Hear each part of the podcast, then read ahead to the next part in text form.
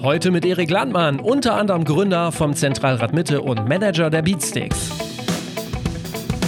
Ich glaube, umgekehrt kann, können Marken eher was von Künstlern lernen, weil die mit wenig Mitteln, mit viel Empathie, mit viel Einsatz äh, ganz viel erreichen.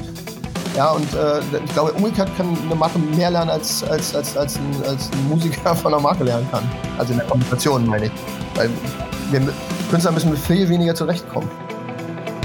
Herzlich willkommen beim Redfield Podcast mit Alexander Schröder. Ich freue mich heute, Erik Landmann im Redfield Podcast begrüßen zu können.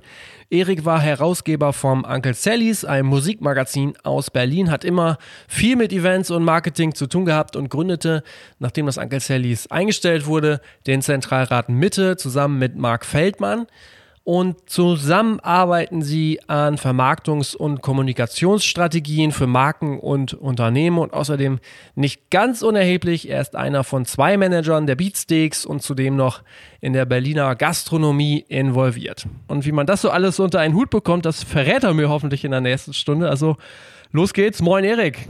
Hallo, hallo. Ich grüße dich. Ähm, das hat als alles, äh, wenn man das so hört, einen ganz kompletten Berlin-Bezug. Ähm, stammst du aus Berlin? Kommst du direkt auch aus Berlin? Ich bin tatsächlich gebürtiger Berliner. Okay. Der komplette Berlin-Mittelpunkt. Okay. Ja, bin nach ähm, Mond hingekommen. Ich bin immer Berlin.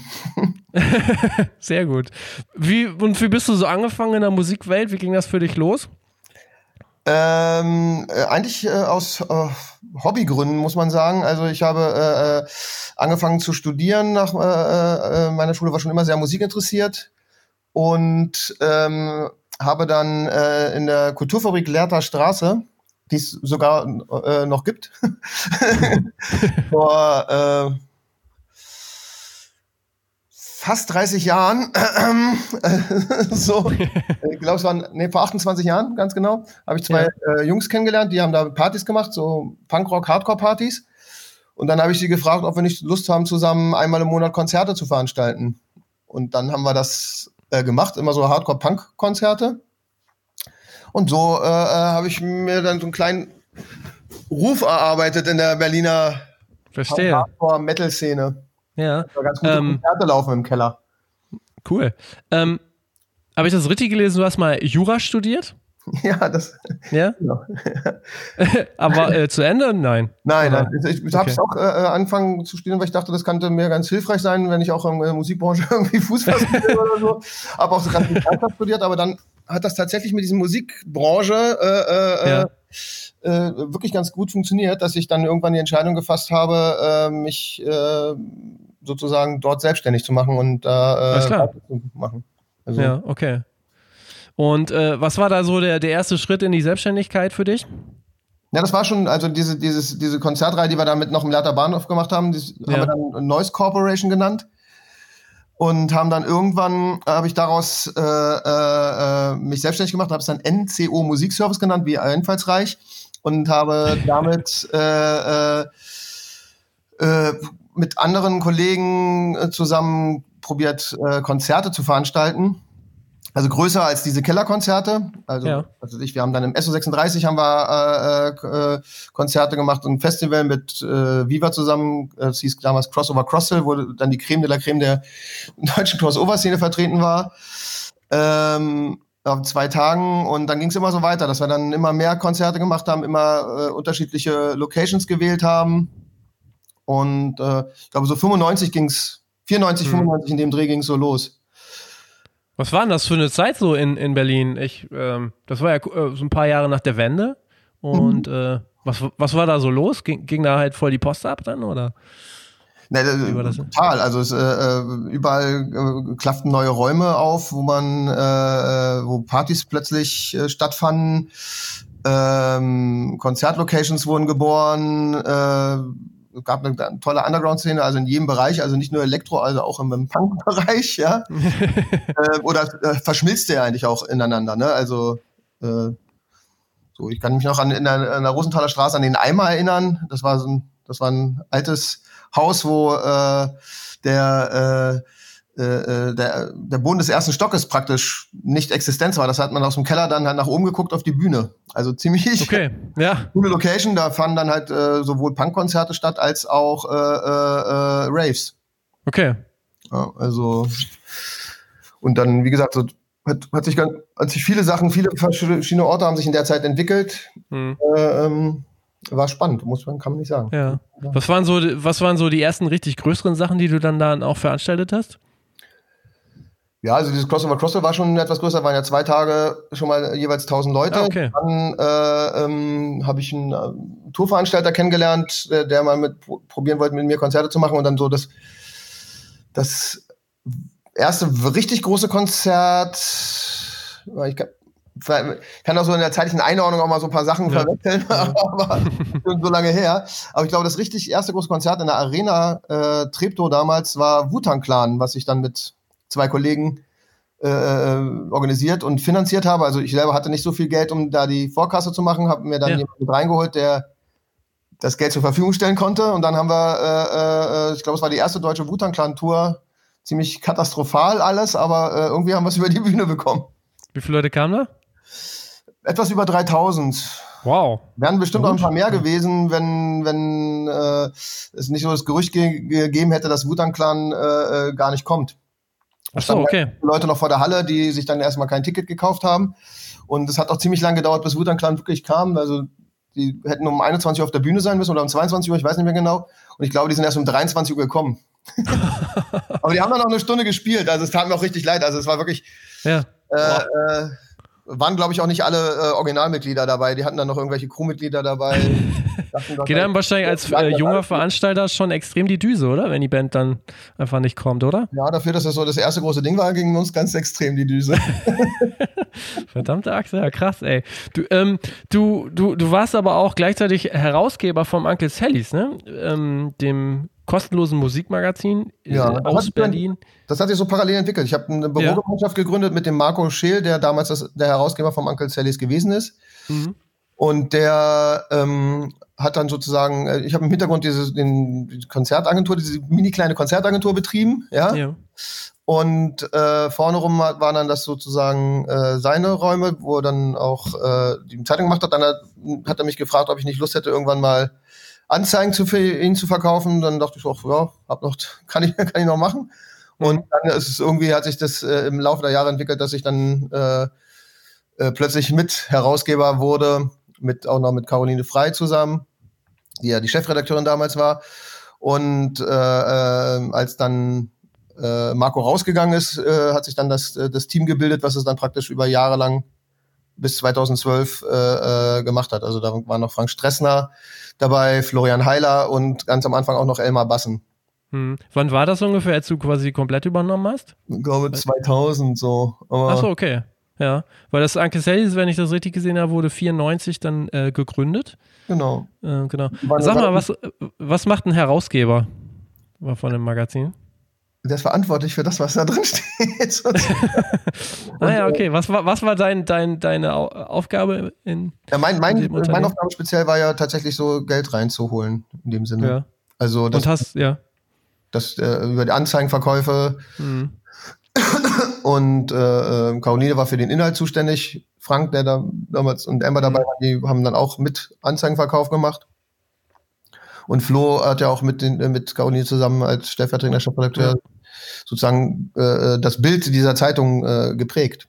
Total, ja. ja. Die, äh, ich hatte das, als ich das nachgeguckt habe, ich war, ich hatte das nicht, gar nicht mehr so parat, aber die Auflage war dann ja auch so, gerade in den 2000er Jahren, das war schon sechsstellig, ne? Das war schon so eine 100.000er Auflage. Ja, das haben wir probiert, ja. Wir haben äh, klein angefangen, ich glaube, irgendwann mit 20 oder 25.000 hat es irgendwann mal angefangen und dann irgendwann, äh, ja. wenn wir, wir müssen mehr Auflage machen, damit wir auch Anzeigenkunden kriegen, also ja, Service-orientiert genau. gedacht sozusagen, ja. Äh, äh, und wir müssen aus Berlin heraus. Äh, Florian muss man echt sagen, der hat ja äh, nicht nur das Heft gemacht, sondern er hat dann auch den Vertrieb organisiert, bundesweit. Hat ja, das weiß ich noch, genau. Ja, genau, hat einen Vertriebshelfer überall gesucht. Äh, was weiß ich, Kartell in Hamburg, äh, ich weiß jetzt gar nicht, wie in dem Ruhrgebiet. Und das hat er äh, echt erstaunlich äh, gut gemacht. Und dann dachten wir noch, Mensch, wir müssen ja auch noch in jede Ecke rein. Dann haben wir sogar noch einen Verkaufsvertrieb dazu genommen, der da mit meinen Bahnhofsbuchhandlungen waren. Ja. Was, hm. Ehrlich gesagt, unter uns im Nachhinein eine Schnapsidee gewesen ist. wir dachten, das war irgendwie das wertvoller gestiegen halt für die, für die Anzeigenkunden, aber ich sag mal, dieser kostenlose Vertrieb ist auf jeden Fall, wenn du direkt beim Endkunden praktisch das Heft hinlegst oder auch verteilst bei Konzerten oder wie auch immer, da kommst du auf jeden Fall wesentlich besser an, an deine Leser, als wenn du in einer Bahnhofsbuchhandlung ja, klar. Zeitung vertreten bist, in irgendeinem Regal. Äh, da, da kommen man zwei Zeitungen auch wieder zurück. ja, aber wie gesagt, das war, ich war schon erstaunt, das ist ja enorm. Also ich hatte das immer so ähm, in Erinnerung, dass gerade das Intro eigentlich so das auflagenstärkste gratis Musikmagazin ist, aber da wart ihr ja schon echt auch weiß nicht, dicht dran, ne? Ich glaube, es gab sogar mal kurz eine Zeit, wo wir es überholt hatten. Aber okay. wäre ich jetzt mir jetzt auch nicht mehr ganz sicher. Ja. Äh, war ja auch mein ständiger Kampf, das alles so hinzukriegen. Ne? Also ja. äh, hatten auch, was weiß ich, als, als es dann, wenn äh, die Finanzierung nicht da war, dann haben wir an Seiten gespart, aber nicht an der Auflage. Ne? Dann, also mhm. wenn wir viel Geld drin hatten, dann hatten wir mal 100 Seiten. Wenn wir wenig Geld drin hatten, waren es dann halt nur, weiß ich, 40 oder 64 Seiten. Ne? Und das, ja. das hat dann, dann hat dann immer die, die, die Redaktion geflucht, äh, weil dann ja. die Inhalte, äh, äh, die, was weiß ich, äh, von einer anderthalb Seiten auf eine halbe Seite gekürzt werden mussten oder wie auch immer. Das war schon immer echt ein harter Kampf, äh, aber mhm. Äh, wir haben dann halt so gedacht, wir können halt nur das auch drucken, was, was wir bezahlen können irgendwo. Und äh, da wir die Auflage erhalten wollten, mussten wir ja, dann immer äh, ein bisschen am Inhalt äh, äh, sparen. Ja. In dem Sinne. Das klingt jetzt aber auch alles so, ähm, als ob das schon auch immer die ganzen Jahre so echt so ein Kampf war, ne? Ähm, ja, klar. Aber es war, war, auch eine Herzensangelegenheit, also äh, mit, ja, ja. Hm. mit allen so zusammen zu äh, das zu machen und äh, äh, das war äh, von, von Ausgabe zu Ausgabe denkend sozusagen. Ne? ja. ja. Das, äh, das Uncle Sallys gab es von 1994 bis 2011, dann war nämlich irgendwann Schluss, dann war wahrscheinlich auch wirklich aus finanziellen Gründen und vielleicht auch so ein bisschen aus äh, Kräftegründen dann irgendwann. Ja. Na, wir hatten mal Schluss, ein schlechtes Jahr, ich hm. weiß auch nicht mehr welches war, also 2012 im Endeffekt, bis dahin haben wir es glaube ich noch geschafft, aber ja. äh, 2011 hatten wir ein ganz, äh, nicht, Quatsch, 2010 oder so, ich weiß jetzt, nee, hatten wir auf jeden Fall ein ganz, ganz schlechtes Jahr und dann hatten wir so ein bisschen Schulden angesammelt, weil wir, wie gesagt, ja immer Auflage und alles so halten wollten. Und dann hat der Herr Frank Stressner mit unserer Druckerei zusammen so einen Entschuldungsplan gemacht. Mhm. Den haben wir dann halt, weiß ich nicht, ein, anderthalb Jahre durchgezogen, so äh, äh, alles abzubezahlen, damit. Und als wir es dann geschafft haben und wieder bei Null waren, was ja eigentlich eine Erfolgsgeschichte ist, schon als solche, haben wir gedacht, mhm. okay, bevor wir wieder Schulden machen, ah, okay, ja. äh, hören wir lieber auf. Also wenn, so gehen wir gut raus, ne? Also sozusagen. Okay. Ja, also es war, ja, Wahnsinn. Hm. war echt eine spannende Zeit und äh, äh, eigentlich liefen die letzten Jahre eigentlich ganz gut noch, aber klar, die Umstellung dann auf, auf Internet und so weiter und so fort haben wir total versäumt.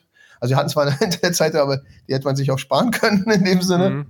Und ähm, äh, äh, wir haben immer so gedacht, wir müssen immer zum Kunden, wir hatten immer dieses Medium, das muss das haptische, das sollte irgendwie bleiben. Und da waren wir vielleicht auch viel zu verliebt drin. Äh, ähm, aber es war dann auch ganz sinnvoll zu sagen, halt, wie gesagt, äh, äh, sofern wir jetzt ja äh, alle gut rauskommen, dann machen wir lieber Schluss und gucken mal, was noch geht. Und äh, Caroline und, und Frank blieben ja sogar noch äh, bisschen äh, den, dem äh, Medium Zeitung erhalten, haben noch eine Zeitung für den Hörsmann Verlag dann praktisch äh, gemacht. Hm. Die haben auch äh, Kerrang auch einmal gemacht, ne? Deutschen Kerrang. Das haben wir, das haben wir noch zusammen gemacht als Sallys. Tatsächlich. Hm. Ah, okay. Als Arbeit war das. Das äh, äh, war ganz gut. Das hat uns äh, sozusagen dann auch ein paar Löcher beim Sallys gestopft. Ja, okay. Ja. ja. Aber und, jetzt so mit dem, mit dem Wissen, rückblicken, also mit dem Wissen, was du jetzt hast und noch so ein bisschen rückblicken, glaubst du, man hätte das Magazin doch noch irgendwie mal quasi, ja, in Anführungsstrichen retten können, so? Mal umreißen können? Oder ist das wirklich so, dass du sagst, ey, komm, ey, es ist halt Print und leider ist das gerade nicht so Thema? Ich glaube, wir haben rechtzeitig den Absprung geschafft, tatsächlich. Mhm. Also ich glaube, dass äh, äh, Indro hat ja noch ein paar Jährchen länger probiert und äh, ja. äh, auch äh, mit ziemlich viel Idealismus, glaube ich, also auch nochmal umgestellt und auch gleichzeitig parallel noch mit, mit Internet und so weiter. Und dann, wie gesagt, auch, die haben ja noch diese zweite Zeitung gemacht. Und ähm, ich glaube, äh, äh, äh, ich weiß nicht, ob die so gut rausgekommen sind, jetzt ehrlich gesagt. Hm. Hm. Also, Gibt's ja, also Gibt es so Magazine, auch dann, die vielleicht jetzt nicht nur Print machen, die, wenn du die dir so anguckst in Deutschland, auch darüber hinaus, wo du sagst, so, boah, die haben das echt gut hingekriegt, da bin ich so ein bisschen neidisch, äh, wie die diesen Shift so geschafft haben? Neidisch kann ich nicht sagen, nö. Also, ähm, ja, oder so hätte ich es auch gern gemacht. Also, oder das ist einfach ein gutes Beispiel, wie man, wie man diesen Turnaround einfach so schafft, ne? Ähm, ach ja, gut, also wir haben ja auch zwischendurch mal so Finanzierung gesucht oder Leute, die mhm. bei uns einsteigen, damit wir halt vielleicht auch weiter überleben können oder auch mhm. vielleicht dann den, den Schritt äh, online ein bisschen auszubauen, weil das, da brauchst du halt auch Geld, um das halt so zu machen, dass das halt äh, äh, Sinn macht. Und wie gesagt, wir haben ja von Ausgabe zu Ausgabe gedeckt, da gab es irgendwie keine, keinen Spielraum, äh, äh, große Finanzierung noch zu machen. Für, um, um äh, einen guten, ja. vollen Online-Auftritt zu machen. Das war dann alles mehr rudimentär, so Hauptsache, man kann was lesen. so. ja. Und dementsprechend, also, ich weiß nicht, also ich meine, wir hatten ja in dem Sinne nicht die Mittel und wenn jetzt also ich, äh, äh, äh, aus der damaligen Zeit gibt's ja noch Musikexpress, Rolling Stone und ähm, äh, Visions gibt's ja noch.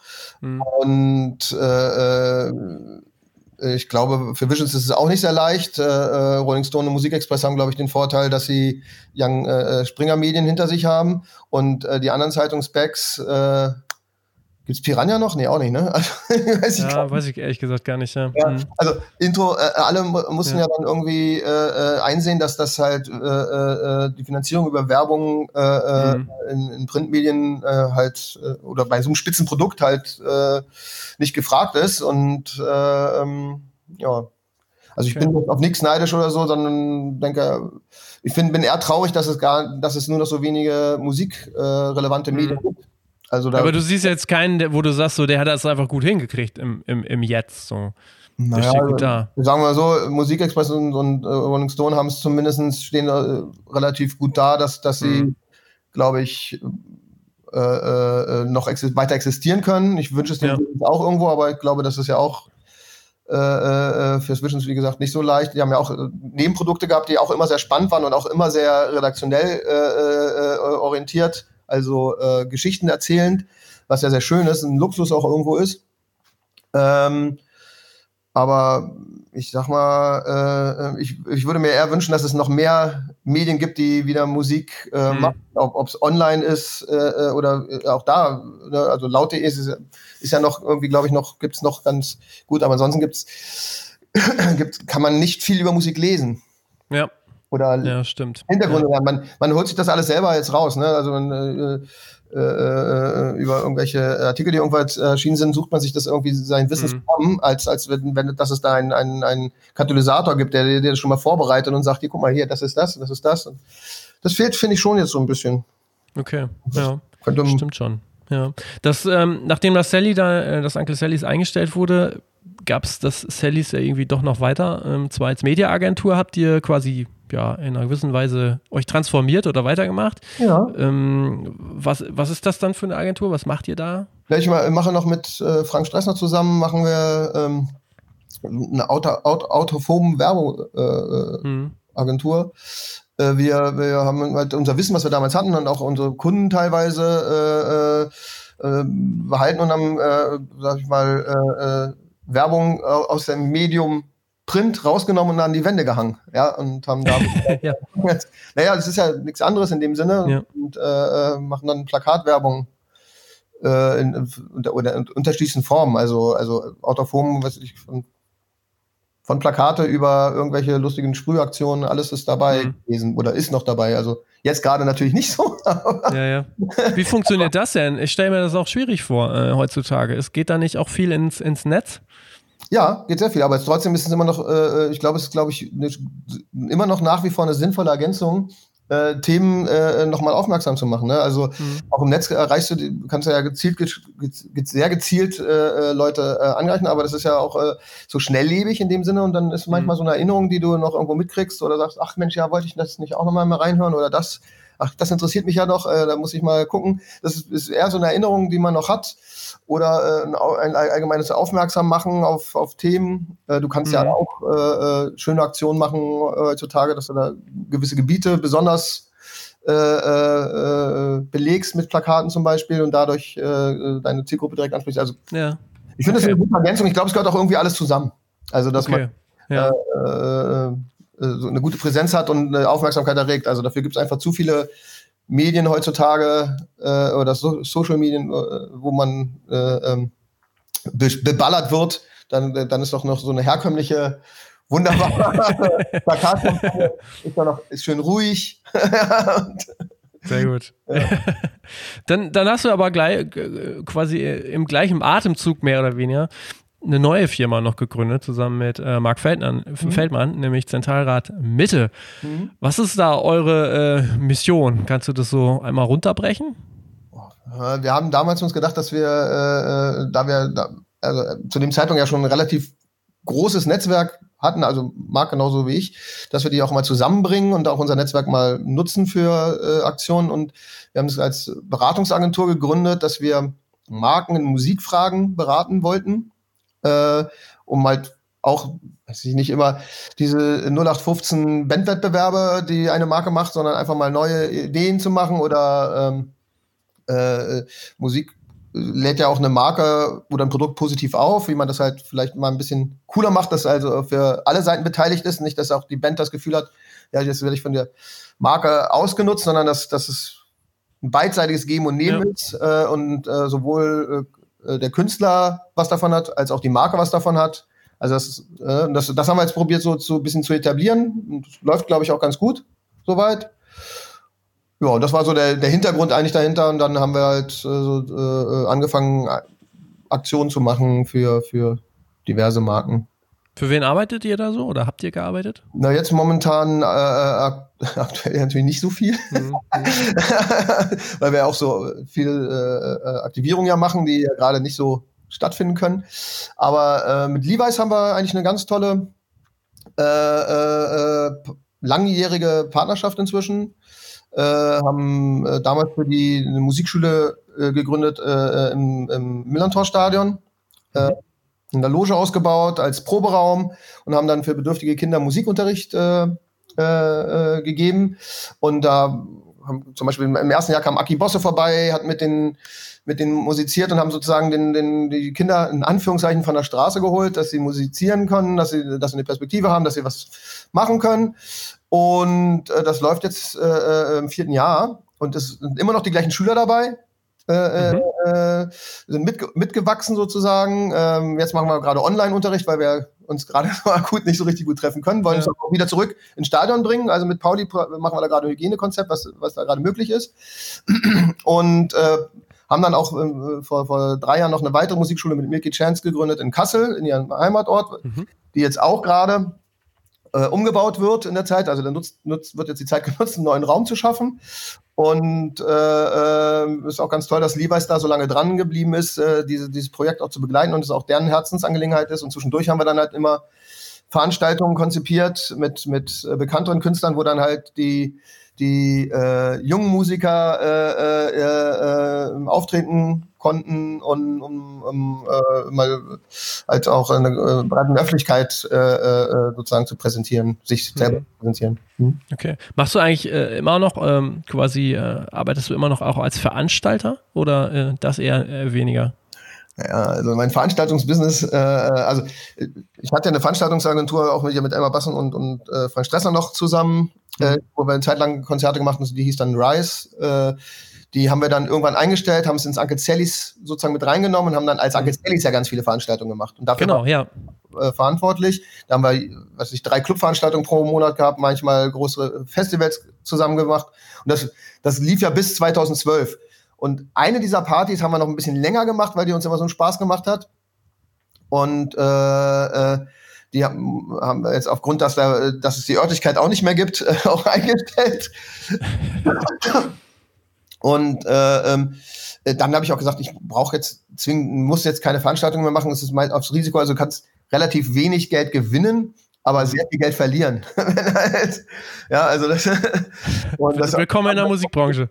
Oft genug äh, festgestellt und dafür waren wir zu klein und haben mit, mit Loft-Konzerts auch noch ein paar Kooperationen gemacht mit Konzerten, aber haben uns dann im Endeffekt darauf entschieden, dass wir keine Konzerte mehr machen. Ähm, äh, dann, wie gesagt, mit Zentralrat machen wir schon Veranstaltungen, aber die liegen dann halt sozusagen, mhm. dass es einen Auftraggeber ja. gibt, der möchte gerne eine Veranstaltung haben für sich als Marke oder für sich als Firma, das, um sich zu präsentieren. Und die machen wir dann für ihn äh, einen Schritt, äh, äh, dass wir die komplett durchführen und Okay. So, ja. Okay. Das heißt, ihr habt schon dann halt auch immer viel Marke im Blick, wenn ihr für diese Unternehmen und Firmen arbeitet ja, dann äh, klar, da muss man ja gucken, dass, wie gesagt, dass das irgendwie zusammenspielt, dass aber jeder was hat. Wir haben auch Radiokonzerte gemacht, also was ich für, für ja. Radio 1, den 20-jährigen Geburtstag haben wir auch veranstaltet und gemeinsam mit Radio 1 konzipiert. Mhm. Und so und äh, ähm, also da ja. guckt man halt, dass dann für Radio 1 äh, sozusagen, äh, äh, also auch für ein Medium äh, ja. sich platzieren kann und wenn du, wenn du dich mal so umschaust und ähm, bei deiner täglichen Arbeit hast du ja viel damit zu tun. Gibt es Marken, wo du sagst, boah, was die so alles auf die Beine stellen, äh, gerade Markenkommunikation, ja, Aktivierung und so weiter, die machen gerade total viel richtig. Das sieht einfach total super aus. Ja, man kann ja von Red Bull halten, was man will, aber die machen mhm. das ziemlich richtig. ja, ja. Also, die machen ähm, von, von vornherein immer äh, äh, sich sehr äh, sinnvoll und sehr geschickt, auch meistens geschmackssicher äh, äh, positioniert, was äh, Musikaktivierung geht und aber auch, mhm. die machen es ja auch mit Extremsport und keine Ahnung was, die sind ja an, an ganz breit aufgestellt. Äh, aber da geht auch enorm viel Geld ins Marketing rein, aber was auch bei der Größe des Konzerns ja auch durchaus äh, möglich ist. Also mhm die machen bestimmt vieles richtig. Ich finde aber auch das, was Levi's macht, ganz toll natürlich. Selbstverständlich. Wie lange arbeitet ihr ja schon mit denen zusammen? Jetzt Levi's, wie gesagt, vier Jahre. Ah, vier Jahre, okay. Wir haben eigentlich schon davor mal auch mit den kleinere Kleinigkeiten gemacht, aber äh, äh dieses äh, kontinuierliche Arbeiten an diesem Levi's Musikprojekt ist jetzt vier Jahre und hoffentlich mm. auf Holz geht es auch noch ein bisschen. Mm. Also es macht gibt's, durchaus gibt, Spaß da mit den Kindern und mit den Jugendlichen, auch mit Levi's, ja. die auch viel äh, äh, sich einfallen lassen, äh, zu arbeiten. Ja. Und äh, was sind gerade so Themen, die dich oder euch beschäftigen für jetzt und auch für so die nächsten ein, zwei Jahre, wo du siehst, das sind so neue Kanäle. Ähm, ja, die sollte man dafür nutzen?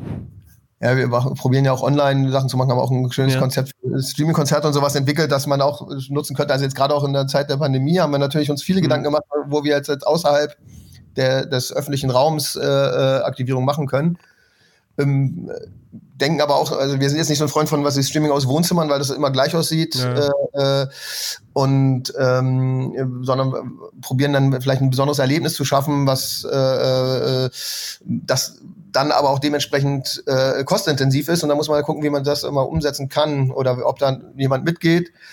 Haben auch natürlich in der jetzigen Zeit auch uns umgehört, was ist, was macht man mit äh, Autokonzerte, wollten wir auch, äh, haben wir auch probiert, äh, uns zu engagieren, was dann aber ähm, ähm, an den äh, äh, äh, ähm, Kosten, die die Stadt aufgerufen hat, einfach explodiert ist und da konnten wir, konnten wir, konnte man sowas dann halt nicht umsetzen. Ne? Also dafür, dass mhm. das sozusagen extreme alternative Veranstaltungs äh, äh, alternative Veranstaltungsmöglichkeiten gesucht wurden äh, fand ich das halt äh, schon ziemlich krass, dass genau die Politik dafür gesorgt hat, dass sie nicht stattfinden können oder okay, ja. sich nicht lohnen.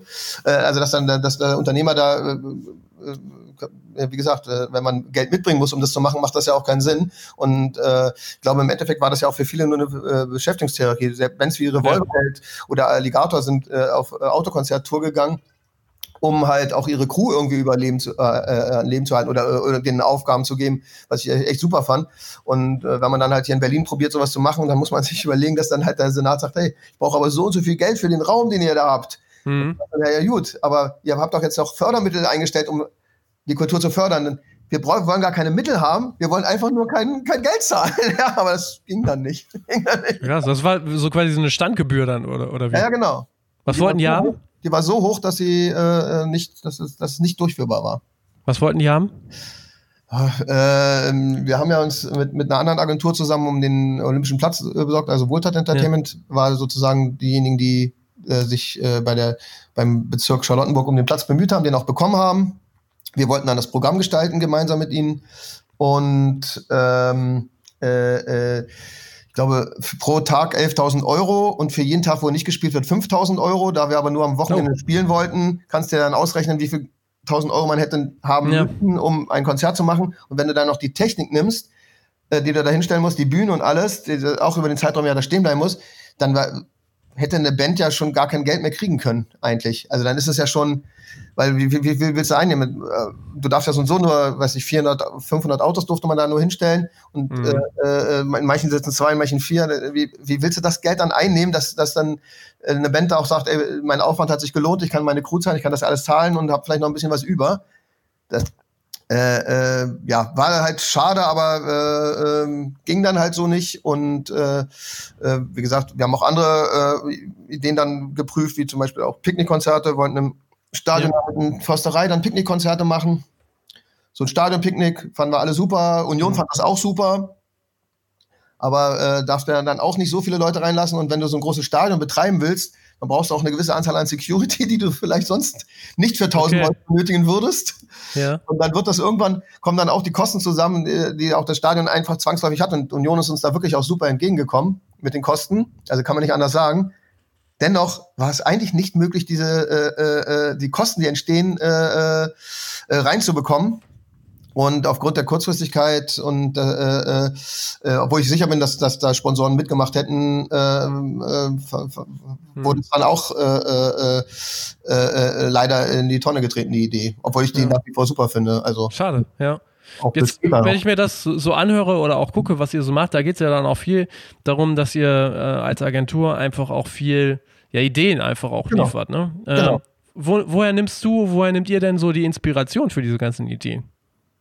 Aus der Erfahrung auch her, vielleicht äh, über, über den Zeitraum, wie wir jetzt schon in der Musikbranche tätig sind, wie die Leute, die wir kennengelernt haben, die uns ja auch immer ihre Eindrücke erzählen, äh, die Unterhaltung, die man abends an der Theke hat mit Managements, was, was man noch mal probieren sollte, warum probiert man das denn nicht?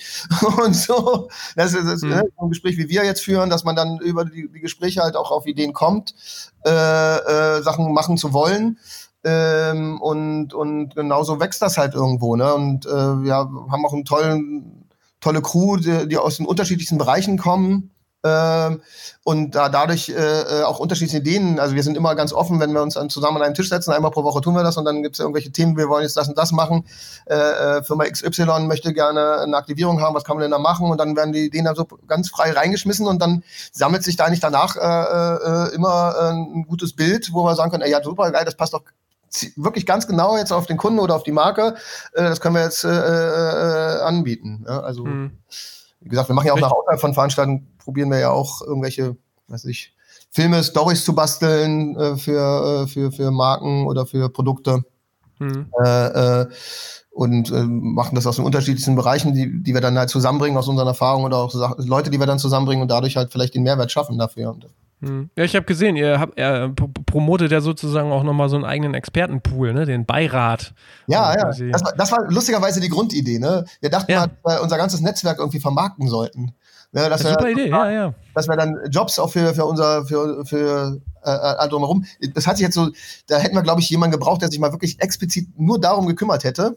Weil im Endeffekt hat uns das Tagesgeschäft, also das, die, die Projekte, die dann kamen, auch die Zeit geraubt, um, um das wirklich aktiv mal anzubieten. Und so greift man dann nur teilweise auf Leute zurück, ne, machen, haben wir sich mit, äh, äh, wissen wir, wissen wir dann selber, ach, der passt jetzt ganz gut für dieses Projekt, also fragen wir den, ob er mal mitarbeitet oder der, der nächste äh, ist gerade dafür, das, der ist ein super visueller Typ, das ist ein super was weiß ich was, ein super Konzept da, äh, dann nutzen wir die, aber eigentlich wollten wir die ursprünglich, wollten wir diesen Expertenpool mal vermarkten und an, äh, äh, sage ich, eine, eine Firma sagen, was weiß ich, ihr macht plan gerade eine Kampagne, da äh, habt ihr eine äh, Werbeagentur XY, die halt alles nach Schema X macht, Hauptsache es kostet viel. so, und äh, äh, da ist ja ist in vielen, ja. will jetzt keinen, äh, ne, aber ähm, und dann dachten wir so, das wäre doch ganz schlau, die, lass, dann buch doch mal bei uns einen Expertentisch und dann stell doch mal dein Konzept vor und dann, dann setzen wir uns ein Wochenende zu, zusammen und dann malen wir das mal durch die Mühle und sagen, okay, das funktioniert, das funktioniert nicht. Ja, da, bist, da hast du zu sehr Marke gedacht und äh, zu wenig das oder was weiß ich was.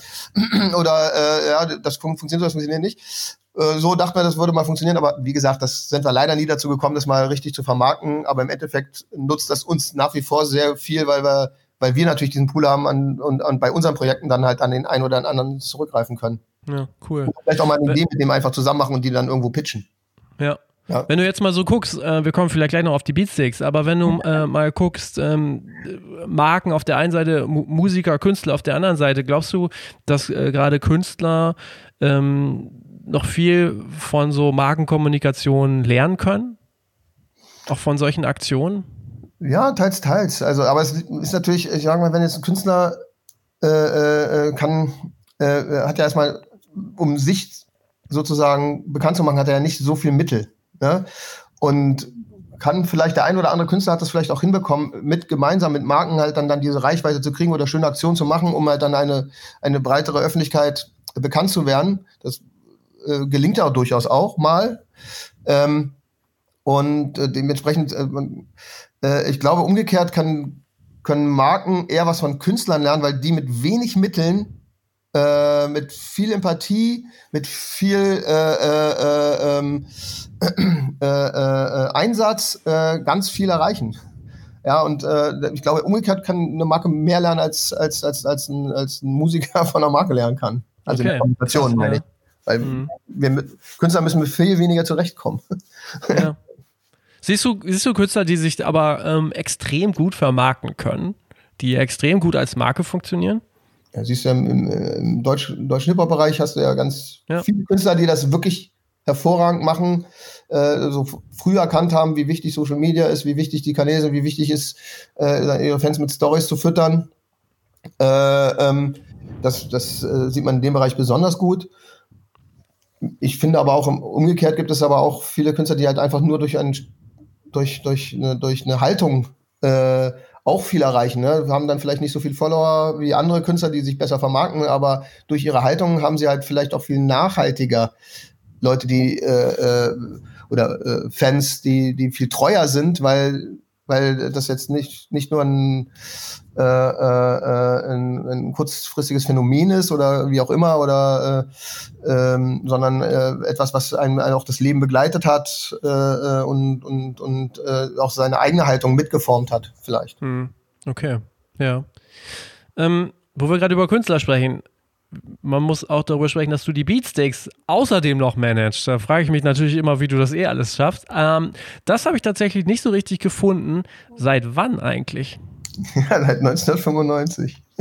Krass, also quasi von Anfang an sozusagen. Ja, kann man, kann man so sagen. Ich glaube, ich habe sie beim, weiß ich nicht, dritten Konzert ihrer Karriere oder zweiten oder dritten Konzert ihrer Karriere gesehen. Ja. Und äh, äh, dann, äh, also eigentlich beinahe hätte ich sie gar nicht gesehen, aber äh, äh, ja. da kam so ein blonder Jüngling auf mich zu. Äh, ich habe mir die Band angeguckt, die da vorgespielt hat und ich wollte gerade gehen. Und dann meinte er, äh, äh, bleib doch noch mal kurz hier, du machst doch diese Konzerte in der Lehrter Straße, guck uns doch mal an. Und dann habe ich gesagt, oh ja, dann gucke ich jetzt auch noch mal an. Wenn und, sein muss. Äh, ja, meine, meine, damalige Freundin war leider, äh, äh der ging es nicht so gut. Ja. Noch im Auto auf mich gewartet. Oh, okay.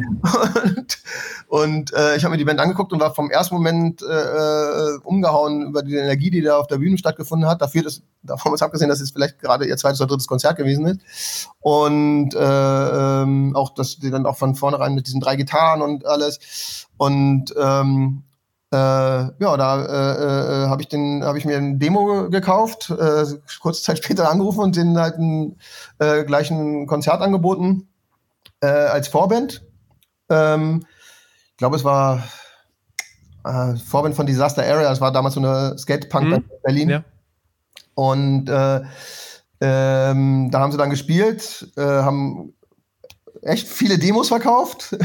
Ja. ich glaube, ich weiß nicht, 30, 40 Stück dafür, dass da 250, 300 Leute waren, fand, das schon, fand ich das schon mal recht enorm und sie auch nur die Vorband waren. Und äh, nach dem Gig, als sie abgebaut haben, habe ich sie einfach gefragt, ob sie äh, äh, äh, äh, dass ich das zwar noch nie gemacht hätte, aber ich sie gerne managen würde und die haben sich darauf eingelassen. Okay. Krass. Okay, es war so ein bisschen für eine Vermutung, dass du das schon so lange machst. Ähm, ja. Du machst das aber zu. Ne, also, ne, dann, ja. Bellies, äh, war ich ja noch nicht richtig mit drin, aber ja. äh, habe ich auch schon angefangen und äh, man ist zusammengewachsen, man hat zusammen gelernt, man hat mhm. zusammen sich gefunden und äh, ich glaube auch deren Entwicklung hat mich dolle beeinflusst und umgekehrt habe ich sie wahrscheinlich gut beeinflusst. Also das hat sich, das war ein Geben und Nehmen. Ähm, wie wir, wie wir uns dann entwickeln konnten und ähm, und äh, das, was ich dann gemacht habe, hat ja auch durchaus, äh, also Sallys hat ja auch durchaus geholfen, äh, äh, äh Beatsticks äh, äh, deutschlandweit bekannt zu machen. Muss man ja, da sieht man mal, was ein Printmedium alles so schafft. Ne? Ja. du machst das aber äh, zusammen. ja. ich, äh, du machst das zusammen, ne? Mit Thorsten Dom. Genau. Auch schon ewig wahrscheinlich, ne? Also ja, den, den habe ich auch damals kennengelernt und äh, ja ich habe ja, wollte, muss ja eine äh, Plattenfirma für die Jungs suchen und äh, ja. habe den Thorsten kennengelernt und fand den auch ein, äh, immer einen coolen Typen und der hat äh, X&O Records. Und dann habe ich ihn äh, gefragt, ob er nicht die erste Platte rausbringen möchte. Dann hat er äh, gesagt, er findet er auch super die Band, lass uns das mal ruhig machen. Mhm. Und dann hat er das gemacht und äh, irgendwie haben wir dann gesagt, ach was, ey, wir arbeiten jetzt so, so eng zusammen, äh, planen ja so und so alles, lass uns doch Management-Plattenfirma zusammen machen. Mhm. Und okay. so war das. Wie ist eure Aufgabenteilung aktuell? Äh, aktuell, also ähm, Thorsten ist ja auch Musiker, auch so, ne? Also er mhm. macht Produktion, äh, äh, äh, kümmert sich auch um alles, was, was so hinter den Kulissen ist, GVL, GEMA-Abrechnung, also das, was man, äh, was ich nicht machen möchte. und äh, ne, also sich damit zu beschäftigen, ist echt, echt, echt eine nervige Sache. Ich meine, ich kenne mich ja auch aus und da äh, das ist ja, ja, weiß ich nicht. Das ist manchmal komme ich mir vor wie eine Arbeitsbeschaffungsmaßnahme, was man, was man da alles machen muss, so ungefähr. Und ich mache so, weiß ich, Vermarktung, äh, ähm, die meistens, die, die äh, mit, gemeinsam mit den Plattenfirmen habe ich so entwickelt, was, was ja. man da für, für äh, Vermarktungsstrategien wählt, was für Aktionen und so weiter. Das, äh, das war mhm. dann das, worauf ich mich mache. Und auch die Kontakte okay. machen, äh, äh, Bekanntheitsgrad der, der Band sozusagen erhöhen oder Strategien entwickeln. Das, ist, das liegt mir, glaube ich. Das mhm. ist, so. Ja. Ich will ja mehr über dich sprechen ähm, mhm. als über die Beatsticks, aber es gibt schon immer so ein, zwei Punkte, wo ich schon, die, die würde mich schon nochmal interessieren im, im mhm. Verlauf der Beatsticks-Karriere. Und zwar ja. hat die Band ja, ähm, ich, ähm, ich glaube, 99 mhm. ähm, einen Deal mit Epitaph Records gemacht. Mhm. Im Grunde genommen, also wer es jetzt nicht kennt, so eigentlich so eins der legendärsten Punkrock-Labels mhm. schlechthin. Mhm. Ähm, Brad Gurewitz, der äh, Musiker bei Bad Religion ist und so weiter jetzt höre ich gerade, du hast sie da 95, vier, vor vier, vier Jahren sozusagen irgendwie angequatscht, diese ganze Geschichte. Und dann sitzt du da fünf, äh, vier Jahre später, mhm. wahrscheinlich deinem Brett Gurwitz ge gegenüber. Ja, das ähm, war nicht ganz so, muss ich zugeben, weil ähm, ja. wir haben dann, äh, ich habe auch relativ schnell äh, David Poller kennengelernt von Destiny. Ja. Und ähm, ähm, wir waren immer der Meinung, wir wollen irgendwo vorankommen, nicht stehen bleiben. Mhm. Und dann haben wir ihm auch, ähm, anstatt jetzt eine Booking-Agentur zu suchen, also wir haben schon ganz schnell gedacht, dass Destiny eine super Booking-Agentur wäre. Die hat, hat dann auch äh, Beats Jahr gebucht. Und äh, damals für den damaligen Zeitpunkt. Und dann war es so, dass wir uns entschieden haben, gesagt, lass uns den auch mit ins Management bringen. Das bringt uns ja noch voran. Und äh, äh, da er Brett kannte, haben wir ihn natürlich davor geschickt, sozusagen. Okay, ja. Äh, und äh, das war schon, also äh, ne, das hat dann auch schon die Band geleistet, weil äh, das war die erste deutsche Band, die da überhaupt gesigned hat. Das war halt genau. also, also ist jetzt nicht ein Traumvertrag, den wir da bekommen haben, aber es war einfach die Traumgeschichte auch, äh, zu sagen, hey, Beatsticks, die erste Band, deutsche Band, die es geschafft hat, auf äh, Epitaph zu erscheinen, weil das war tatsächlich damals ja noch ein viel wichtigeres Label, als es jetzt leider noch ist. Ne? Also, Exakt, ja. ne, das war ja wirklich State of the Art, Punkrock, Epitaph. Definitiv. Das heißt, ähm, ja, also wie war das für dich? ich stelle mir das halt einfach vor, äh, junger Typ irgendwie, äh, das sind ja auch einmal ganz andere Business-Ebenen, auf denen ja, man sich dann bewegt, ne? Nee, ich, ich, war da durchaus auch Fanboy. Also wie gesagt, wenn du, ja. da macht man halt dann auch, wir haben auch, auch den Vertrag besprochen, gesagt, wir geben jetzt hier viel, echt viel ab, so. Wollen wir das wirklich alles? Äh, äh also, äh, ähm, und äh, ich glaube, genauso wie die Band auch Fan von diesem Label war, mhm. waren wir dann alle äh, äh, der Meinung, ja, wir geben jetzt so viel ab, damit wir das möglich machen können, weil wir halt auch äh, Fans von diesem Label waren. Es gab auch durchaus andere äh, Angebote oder andere Firmen, die äh, ähm, äh, tatsächlich in der Zeit so Vorschläge gemacht haben, aber irgendwie war für die Entwicklung von der Band, dachten alle, oder wir als Band, als mhm. Management, das ist die richtige Entwicklung, da machen wir jetzt den nächsten Schritt. Und ähm, irgendwann wir sind ja damit auch nach Amerika gekommen, zur Vince Warp Tour oder keine Ahnung was. Also die Jungs ja. haben ja viel erlebt in dem Zeitraum. Ähm, und irgendwann kam halt der Punkt, wo wir gedacht haben, okay, super, und jetzt wollen wir noch einen Schritt weiter gehen. Und dann äh, äh, haben wir ja auch mit, mit äh, Warner Music einen neuen Partner gefunden. David war inzwischen nicht mehr Mitmanager äh, äh, und äh, haben dann sozusagen eine Möglichkeit gefunden, die äh, Smack Smash, was ja eigentlich die letzte Platte bei Epitaph war, also ist auch die letzte Platte bei Epitaph, aber schon parallel die Vertriebsstrukturen von Warner nutzen zu können, um halt zu sagen, okay, wir wollen einen nächsten Schritt machen, wir haben noch eine Firma, die uns vielleicht noch mal eine Stufe höher hebt und genauso ist es passiert. Mhm. Also äh, war im Endeffekt ja der Durchbruch, äh, ja. Äh, also der wirklich kommerzielle Durchbruch. Ne? Davor war es toll, war schön, hat Spaß gemacht, hat äh, die Jungs, weil sie auch sehr bescheiden sind, äh, über die Runden gebracht. Aber äh, dann kam halt sozusagen der, der nächste Schritt, wo dann plötzlich äh, äh, die Bekanntheit explodiert ist. Und das durch diese Bündelung, Epitaph, Warner, wir, alle zusammen. Ja. Dazu muss man sagen, das ist, glaube ich, das vierte Album gewesen, ja. ähm, das auf Platz 11 dann gechartet ist. Und ähm, das war so 2014, also im Grunde genommen, ja, dann neun Jahre nach, nachdem es losging, ähm, was ja im Grunde genommen schon eine lange Zeit ist. Aber wenn du das mal so anguckst, es ist ja nicht nur dieser eine Partner. Also, was war so, was ist so, was ist einfach nur die logische Konsequenz von einfach jahrelanger Arbeit und Fans einsammeln? Ja. Oder war das nochmal noch mal so, irgendwie gab es nochmal so einen Punkt, wo du sagst, boah, das war nochmal dieses äh, Raketending? Es war schon auch mit eine Konsequenz, also weil wir mhm. äh, äh stets live spielen als äh, sehr wichtig genommen haben, die Band sich ja auch dort äh, äh wirklich immer super darauf vorbereitet, auf jeden Auftritt, sehr, äh, äh, dass immer wieder was Neues stattfindet und ähm, dieses konsequente äh, Abspielen äh, immer von Venue zu Venue ziehen, immer größer wurden, das hat sich ja schon vorher äh, ergegnet. Und dann, wie gesagt, mussten wir mehr Reichweite kriegen, auch um besser äh, äh, äh, präsent zu sein und das, äh, äh, das, das hat dann schon Warner mit seinen Kanälen auch geschafft und dann war das halt wirklich äh, mhm. äh, sich auch äh, die ganzen Medien, die wir dann mehr nutzen konnten. Ich meine, damals gab es ja natürlich auch noch äh, relevantes Musikfernsehen. Ja, äh, ja äh, die ersten relevanten Videoclips hat dann mit Warner haben wir dann mit Warner gemacht. Ne? Also es gibt auch einen Videoclip von Summer und von von von Let Me In, aber äh, sag ich mal, die, ich glaube, die laufen auch noch irgendwo.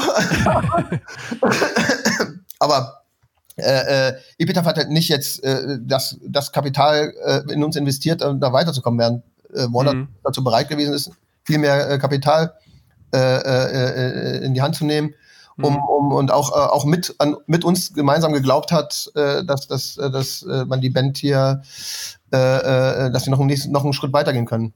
Mhm. Auch unlängst davon, dass wir natürlich diesen Erfolg alle nicht erwartet haben. Ja, also müssen wir ja. ehrlich sagen. Also, dass wir, okay. wir dachten, wir kriegen es vielleicht aufs Doppelte. Ja. Wenn man, wenn man jetzt so dieses ganze Corona-Ding mal wirklich ausblendet, was ist denn dann, was ist denn so die größte Herausforderung für jemanden, der so eine Band äh, in der Größenordnung managt? Ähm. Denn wenn ich das jetzt mal so naiv betrachte, könnte man auch meinen, naja, das ist ja eh alles ein Selbstläufer, da muss man eigentlich nur aufpassen, dass man jetzt nicht mehr allzu viel falsch macht und dann geht es weiter ab. Ja, das sind ja unterschiedliche Sachen. Ne? Also äh, abgesehen davon, dass das äh, ähm, die, die rechte Klärung oder die, die Rechte äh, äh, wahrzunehmen, äh, aufzupassen, dass alles äh, funktioniert. Ähm, jedes Mal wieder neu zu überlegen, wie positioniert sich die Band nach, ich meine, äh, Beats ist ja eine Band, die halt ähm, einen Zyklus hat, so alle drei Jahre ungefähr kommt eine, eine Platte raus. Ähm, ähm, dann wie, wie kommt man wieder neu zurück? Was macht man für Aktionen? Ähm, äh, äh was ist sinnvoll? Welche Gebiete möchte man betouren. Ähm, ja, also alles äh, äh, mhm. von, von, wie gesagt, äh, von GEMA-Abrechnung kontrollieren bis hin zu äh, äh, äh, lustige Ideen entwickeln, was man für eine neue Kampagne macht. Also es gehört alles mhm. irgendwo dazu. Und es wird ja auch immer größer und umso mehr muss man auch tun. Ne? Also deswegen, also abgesehen davon die ganzen Anfragen, die reinkommen, äh, äh, äh, diese abzuarbeiten und zu sagen, was sind Sachen, die man machen kann, was man nicht machen möchte und so weiter. Also es gab Zeit, mhm. Zeiten, äh, da habe ich, weiß ich nicht, 30, 40 Mails äh, äh, pro Tag bekommen, was nur diesen Cosmos Beatsix äh, äh, anbelangt, mhm. vielleicht sogar mehr. Mhm. Ähm, und äh, das dann alles halt irgendwie mal auch noch in Ordnung zu bringen. Ne? also, ja. Ja, das war so, was du alles machst. Denn ich habe auch gesehen, du hast mit Thorsten Dom zusammen auch nochmal ein gemeinsames Label gegründet. Mit Warner zusammen. Same, mhm. same, but different. Da ja. habt ihr dann Turbostart äh, zusammen veröffentlicht. Mhm. Ähm, das war aber, glaube ich, nur so ein paar Jahre, ne? Also ich glaube, ja, das, war, das, das war mal eine Idee, die, äh, die wir mit dem damaligen ähm, Geschäftsführer von Warner hatten, äh, Alexander Maurus, gedacht haben, wir machen eine Plattform für äh, äh, Bands, die jetzt nicht zwingend auf den Major gehören oder mhm. wohl nicht sehen vielleicht auch äh, und mhm. sagen, wo wir dann auch wirklich uns direkt um die Bands kümmern können und auch mehr deren Sprache sprechen. Das taten wir ja definitiv. Und dann haben wir halt äh, äh, dieses Label gegründet, wo dann halt auch mehr Bands noch wie Turbostadt draufgegangen sind. Aber es war, Turbostadt war so der Anlass zu sagen, wir wollen unbedingt was mit Turbostadt machen. Wir haben die Band großartig gefunden und wollten denen auch irgendeine Heimat geben, die für die auch irgendwie passend war. Und dann dadurch haben wir dieses Label gegründet. Und eigentlich wollten wir da noch mehr Bands draufpacken und äh, auch so eine Art was weiß ich, das ist, das ist äh, ideal, das deutsche Epitaph in Anführungszeichen, da, da sind coole Band ja. drauf. Mhm. Äh, äh, ähm, das ist dann aber auch irgendwann gescheitert, weil dann halt bei Warner haben sich dann viele Leute geändert, dann haben die das nicht so gesehen. Wir hätten, wollten eigentlich auch äh, amerikanische Bands wie Against Me sollte da eigentlich auch nach unseren Vorstellungen mit draufkommen, damit man die mit abarbeitet. Mhm. Und äh, ähm, aber die haben dann halt anders eine andere Strategie dann gewählt im Endeffekt. Mhm. Dementsprechend haben wir dann auch entschieden, zu sagen, na, diese Strategie passt dann aber nicht mehr für, äh, für uns als, als Typen auch. Und dann haben mhm. wir äh, äh, äh, gemeinschaftlich entschlossen, dass wir das dann halt auch wieder einstellen, weil äh, wir müssen ja auch irgendwie, wir stehen ja dann, also Thorsten und ich stehen ja dann auch mit unserem Namen für das, was wir da tun. Und wenn das dann halt nicht mehr so vertretbar ist, weil, weil halt, was weiß ich, Großkonzernstrategien gibt, man muss das und das, 360-Grad-Modell, hast du nicht alles gesehen, was dann alles kam da in dem Moment, in den Jahren. Äh, das können wir nicht verkaufen, das können wir nicht keinen Band empfehlen. Also das, wenn wir Manager wären, würden wir sagen, nee, wollen wir nicht. Also wie sollen wir das dann den anderen? Also das machen wir nicht und haben wir dann ja. Verstehe. Mhm. Aber dann halt auch irgendwie, äh, schade, dann die Idee auch wieder begraben in dem Sinne. Okay. Ja, okay. Ich habe noch eine Frage, äh, ähm, sage ich direkt, äh, wenn du da nicht zu sagen willst, äh, kannst du das natürlich, äh, steht das natürlich frei. Ähm, als Corona losging, im äh, April schwappte auf einmal so diese News einer Radioquote ähm, ja, durch, ja. durch die Medienwelt, wo ja. du auch dann, glaube ich, äh, zitiert wurdest und dann quasi die Beatsticks ein paar Tage später wieder zurückgerudert haben.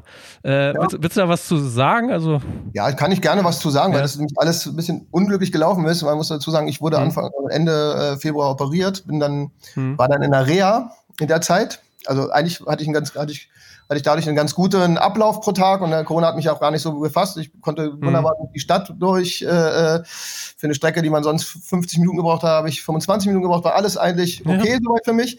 Und dann ging halt die Diskussion los dass, äh, ähm, dass halt Künstler äh, äh, ja äh, irgendwie Einnahmequellen suchen und so weiter und so fort. Und wir haben dann große Management Gruppe, WhatsApp-Gruppe, die ich dann halt auch verfolgt habe. Die gibt's wirklich, ne? Die gibt's wirklich, ne? Das sind ja. so fast alle Manager drin in, in Deutschland. Ganz viele drin, das ist ganz, äh, ganz toll, man hilft sich gegenseitig. Ja. Das ist wirklich super, äh, wie denn, äh, äh, wenn einer eine Frage, was ich kann über einen Grafiker an oder kann mir in Kontakt zu dem gehen. Jeder unterstützt den anderen, finde ich echt super. Hm. Dann ging das wir müssen was tun, was machen. Wir brauchen irgendwie eine Quote. Und ich habe gesagt, ich, ich brauche jetzt keine Quote für deutsche Bands, ich brauche eine Quote für, für äh, Newcomer-Bands und talentierte Künstler, die dann irgendwie vorgestellt werden, weil sie jetzt ja gar nicht die Möglichkeit haben, über Touren oder über Support oder keine Ahnung was in den Plattformen zu finden. Und man müsste irgendwie dafür was schaffen. Und dann, jeder hatte natürlich seine eigenen Ideen daraus. Und ähm, Marc Feldmann ist ja so eine, äh, äh, ne, der PR kennt er sich halt aus und hat dann auch ein ziemlich äh, ähm, in Anführungszeichen, ich sag's ja doch, reißerischen Text schreiben lassen, wo er sagt, jetzt hier, wir fordern so viel, äh, damit mhm. wir ein bisschen was kriegen. So, nach dem Motto, ne? Wir greifen an jetzt und, und das wurde dann auch tausendmal in dieser Gruppe diskutiert und diese äh, die Formulierung äh, äh, für okay befunden. Im Nachhinein hat dann auch jeder gesagt, na, vielleicht war es doch nicht so gut, die Formulierung, hätten wir doch mal ein bisschen gezielter uns mehr Zeit nehmen müssen, haben dann auch viele gesagt, aber ich muss ganz ehrlich sagen, ich habe überhaupt keine Zeit mehr dafür genommen, weil ich war in der Reha, ich habe das gar nicht durchgelesen. Ja, ah, okay. ja, und äh, mich hat ähm, äh, Marc Feldmann angerufen, ey du, ich brauche noch ein Zitat. Ähm, ich glaube, Cleo Tümmler macht auch eins, kannst du auch noch eins machen. Ich brauche noch aus mhm. unterschiedlichen Bereichen. Äh, dann habe ich das Zitat so wortmäßig, wie ich es dir gerade erzählt habe. Ja, ich bin äh, für eine, ich, äh, ich supporte eine äh, Quote für äh, Newcomer-Bands und ähm, äh, talentierte Künstler, dass sie eine Chance haben, eine Plattform zu haben, wo, wo, wo sie halt irgendwie noch stattfinden können. Das würde ich echt würde ich supporten.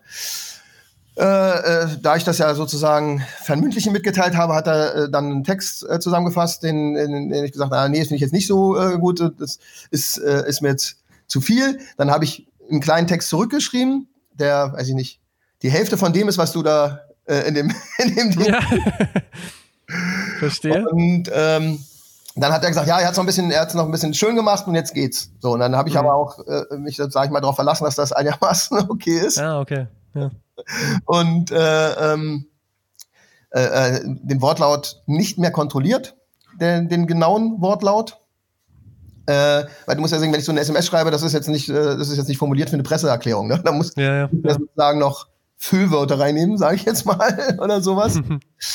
Und äh, ich kann ja auch mal, jetzt kann man das natürlich jetzt hier nicht sehen, aber kann, die SMS habe ich ja noch. So. Ja, okay, ja. Mhm. Wie die damals war. Und dann äh, ähm, hat sich das so verselbstständigt, dass gerade die Taz dann so raufgegangen ist auf diese Formulierung heimisch. Ne? Äh, und äh, ich weiß jetzt auch nicht mehr genau, wie das so war, aber es war für mich, ja. ach, was noch, natürlich auch noch doof war, die Beatsticks haben das ja nie unterstützt. Ich habe ja mit den Beatsticks nie darüber geredet. Ja, ähm, genau. Sondern ich habe gesagt, ich mache das als Erik Landmann.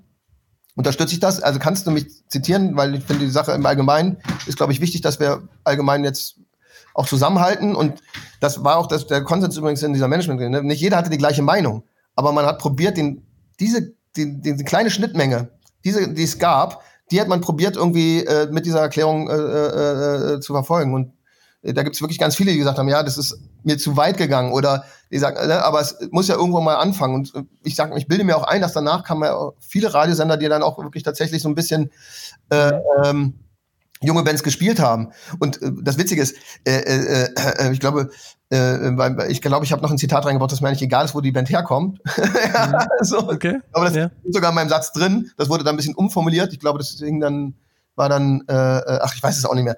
Aber ja. äh, äh, äh, das, das, ist ja auch wurscht, wo eine Band eigentlich im Endeffekt dann herkommt. Hauptsache, Hauptsache ja, ja, klar. die Möglichkeit, das irgendwie zu, äh, äh, sich zu zeigen irgendwo. Ne? mhm.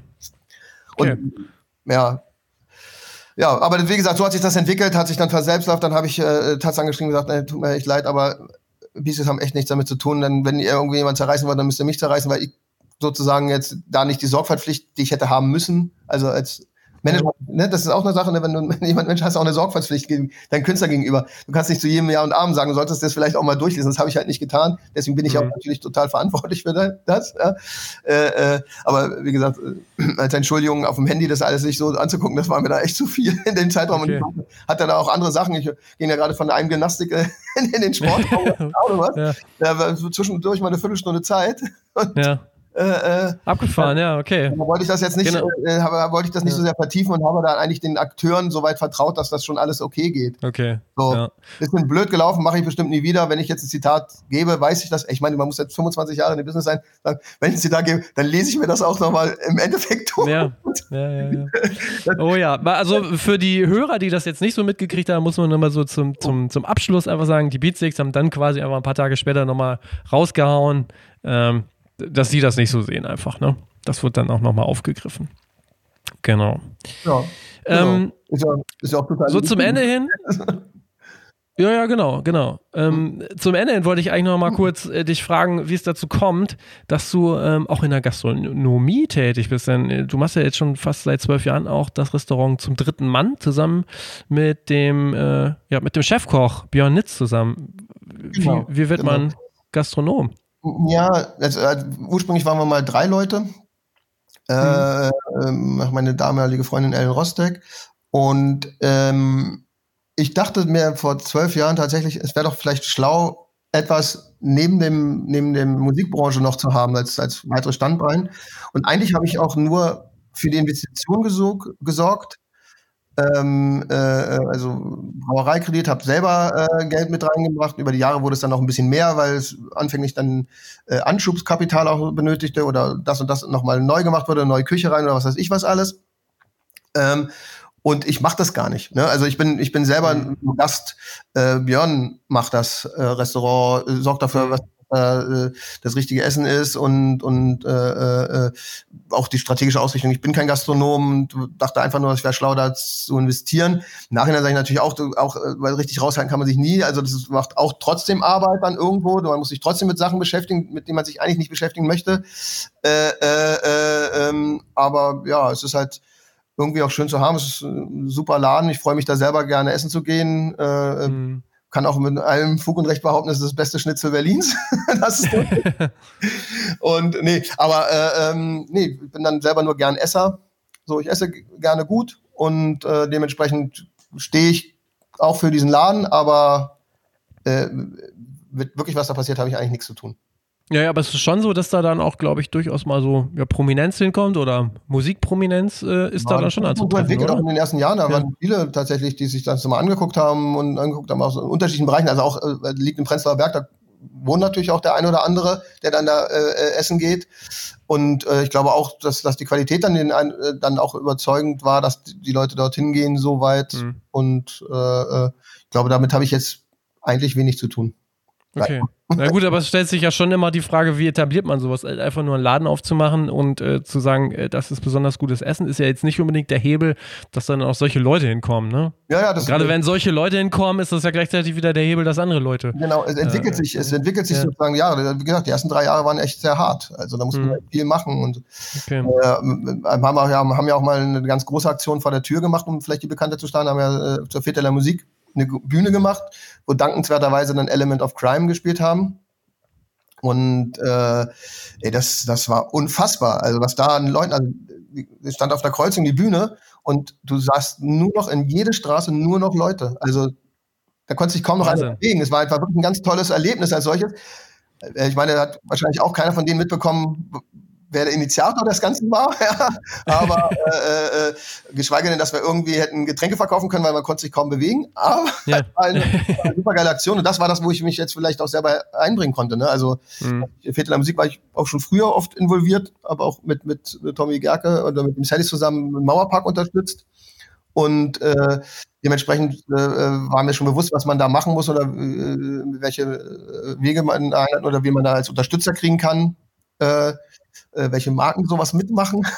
ja, genau. Und halt nicht auf den Kosten sitzen bleibt, äh, äh ja. weil es kostet ja schon einiges, sowas so umzusetzen. Klar. Ja, beeindruckend. Also ich finde es wirklich beeindruckend, was du alles schon gemacht hast und was du irgendwie alles so gefühlt gleichzeitig machst. Ähm, was, was steht bei dir noch so in den nächsten ein, zwei Jahren an? Äh, hast du noch Pläne für neue Dinge oder bist du erstmal komplett äh, ausgelastet mit dem, was du tust? Ja, ich, ich finde es immer schön, wenn wir vielleicht noch neue Projekte auch mit dem Zentralrat anstoßen können und vielleicht auch mhm andere Marken vertrauen da äh, mal eine Musikaktivierung äh, so zu basteln. Ähm, aber ich bin auch äh, zufrieden, wenn das so läuft, wie es weiterläuft. Also ich bin jetzt nicht so, äh, äh, ähm, muss nicht immer größer, schneller, weiter. Ist mir jetzt nicht wichtig so sehr. Mir ich freue mich weiterhin mit, mit Beatsix äh, äh, zu arbeiten, mit denen äh, noch Abenteuer zu erleben. Sachen zu machen. Äh, äh, die wären jetzt dieses Jahr ja eigentlich schon wieder ein bisschen unterwegs gewesen äh, und gucken, was wir jetzt nächstes Jahr vielleicht jetzt machen. Also mal gucken, mhm. überhaupt was möglich ja. ist. Ne? Aber das planen wir jetzt natürlich schon und überlegen uns das auch schon, arbeiten auch schon dran, äh, äh, äh, machen wahrscheinlich auch einen Plan B, weil falls Plan A dann doch nicht geht und ja. So, so denken, so muss man jetzt erstmal, ich glaube, jetzt ist gerade, kann man so und so erstmal in die nähere Zukunft denken und gucken, was man äh, weiter macht und äh, ähm, was, was du aber noch übersehen hast. Wir haben noch eine, eine schöne Sache, äh, habe ich tatsächlich auch noch ins Leben gerufen, die würde ich auch gerne noch hier erwähnt wissen, ja. Äh, ja. die nämlich auch dieses Jahr nicht stattfindet. Und wir haben mit, äh, mit ein paar Leuten zusammen äh, auch aus der Musikbranche, äh, haben uns ja zusammengesetzt und den äh, Verein zur Förderung der Popkultur gegründet. Ja, ja. Vor ein paar Jahren und den Preis für Popkultur äh, äh, äh, ins Leben gerufen, was mir auch eine große Herzensangelegenheit war, weil es mir ganz wichtig war, dass, dass ein, ein Preis für die Kulturschaffenden von den Kulturschaffenden, von, den, von, der, von der Branche verliehen wird und dass dann auch wirklich der Eck, der den, sag ich, die Leute, die Musik machen, Musik schaffen, denken, dass der in dem Bereich gerade der, der bedeutendste war, dass der diesen, der, dass der mal auch eine Wertschätzung kommt. Idealerweise haben wir auch gedacht, dass dadurch vielleicht auch mal unbekanntere Bands äh, äh, in den Fokus geraten, was man bei uns, ne, man, man merkt ja Learning by Doing. Wir merken dann natürlich auch, dass auch die Musikbranche, gerade wenn es, wir haben jetzt, äh, der Verein hat über 800 Mitglieder inzwischen, dass dann natürlich auch meistens sich die etwas bekannteren Acts durchsetzen, weil natürlich auch die 800 Leute, sag ich mal, äh, äh, äh der ne, der, der größte gemeinsame Nenner eher die bekannteren Bands sind und nicht die kleinen. Ne? Den kennen dann ja, doch, doch nicht alle. Aber viele kleine Acts oder unbekannte Acts oder talentierte Acts findest dann in die Shortlist. Ne? Und das ist ja dann auch schon mal toll. Dann okay, ja. Hm. Tauchen da plötzlich Bands auf und sagt, Mensch, hab ich auch nicht gehört. Dann hat sich vielleicht der eine aus, andere aus dem Verein auch mal damit beschäftigt, sich das angehört und äh, äh so wieder ein bisschen mehr Aufmerksamkeit. Und darum geht's ja auch im Endeffekt. Oder auch die, die Idee war ja auch dann, äh, da auch äh, äh talentierte oder äh, Bands auch auftreten zu lassen, denen dort auch eine Plattform zu geben. Und ich glaube, das ist auch ganz wichtig, dass, dass so eine Freiräume geschaffen werden, weil es gibt ja nur noch so wenig Mittel wo, äh, oder Wege, äh, äh, wo, wo Bands stattfinden können. äh, jetzt weniger denn je und jetzt findet dann leider auch der Preis nicht statt, weil es dann auch irgendwie komisch war, das, das dann irgendwie online stattfinden zu lassen. Also und dann äh, der Verein, wo ich mich jetzt leider, äh, wo ich mich jetzt zwangsmäßig auch rausgezogen habe, ähm, äh, der macht jetzt ganz viele Ideen, halt äh, wenigstens der Branche zu unterstützen, äh, äh, äh, äh, äh, denen zu helfen oder auch irgendwelche äh, ähm, äh, äh, äh, Vor, äh, Vorlesungen zu machen oder irgendwelche äh, äh, Sachen ins Leben zu rufen, die, die halt den einzelnen äh, Leuten, die äh, damit arbeiten, mit der Musik arbeiten, auch vielleicht eine Hilfestellung geben können. Und das finde ich, finde ich den Verein sehr, sehr wichtig. Guckt euch das alle mal an. ja, und der Verein von der Podcast, der setzt viel um und ich hoffe, der überlebt auch äh, äh, ja. Die Krise, äh, die, die Pandemie, die Krise und, und, und findet weiterhin Unterstützer, dass, dass sie die Arbeit machen können. Weil ich finde, das ist alles freiwillig, das äh, und das machen alles ganz tolle Leute, die sich überlegt haben, wie können sie halt äh, äh, einen Raum schaffen für hm. äh, ja. tolle Kultur, tolle, tolle Musik. Guter Punkt. Also ich sehe auch, äh, auch im Rahmen des Podcasts, dass dieser Verein immer mehr aufpoppt. Ich hatte ja auch schon Anne Haffmanns kürzlich äh, im Interview mit dir auch so drüber gesprochen.